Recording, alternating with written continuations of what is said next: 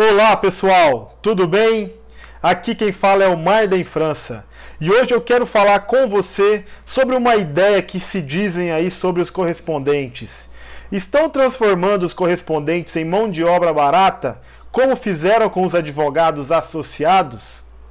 Então, veja até o final desse vídeo para você entender se isso realmente está acontecendo ou não. Olha só, Primeiro, devemos conversar sobre o que seria uma mão de obra barata.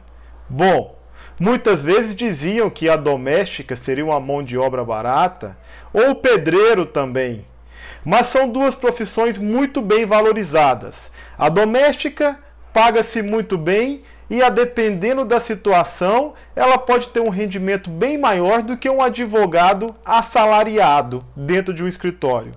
E o pedreiro, se a gente recordar de alguns anos atrás, entre 2012 até 2016, quando houve o boom da construção civil, tinha pedreiro ganhando quase 10 mil reais. Isso seria uma mão de obra barata? Do meu ponto de vista, não.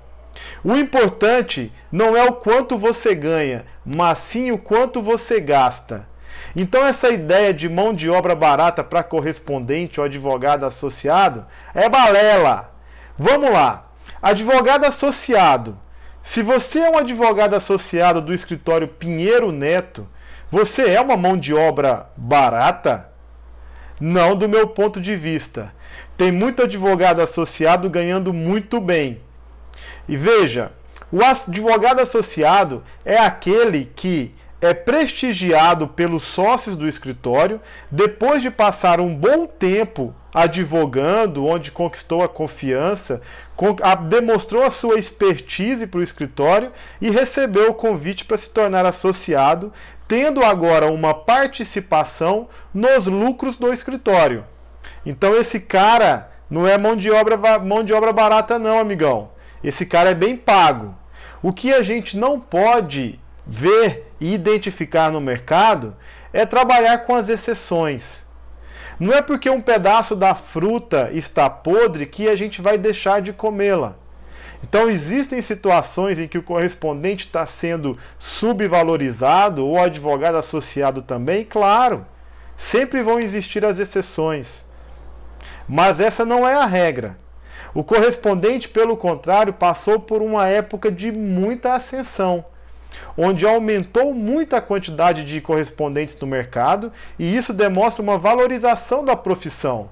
Demonstrou o quanto nós somos importantes para o mercado da advocacia.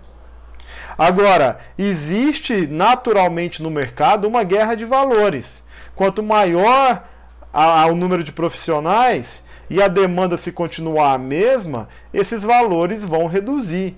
Não é na advocacia, não é na odontologia, não é na medicina, isso é uma regra de mercado, uma regra de economia. A transformação, ela não é apenas para o correspondente jurídico ou para o advogado associado, ela é em todo o poder judiciário. Hoje em dia, ninguém quer ingressar com ação mais e esperar cinco anos por um resultado. Vendo isso, alguns empre empreendedores viram oportunidade de negócio e estão fazendo do ponto fraco da justiça, ou seja, a lentidão, uma forma de ganhar dinheiro. Mediações, robotização, peticionamento eletrônico, audiências virtuais, isso tudo faz parte de uma transformação que distancia o advogado do cliente e reduz a força do seu serviço, o que, por consequência, vai reduzir os honorários. Quer uma única sugestão? Adapte-se. Para adaptar, você tem que abrir sua mente para o novo, sem preconceitos, sem paradigmas. Procure o conhecimento. Não tenha medo de se expor. Saia de sua zona de conforto.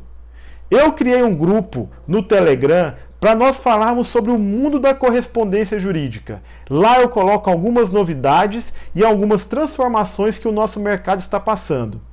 Tem interesse de participar comigo dessa mudança? Arraste para cima e venha participar comigo do grupo.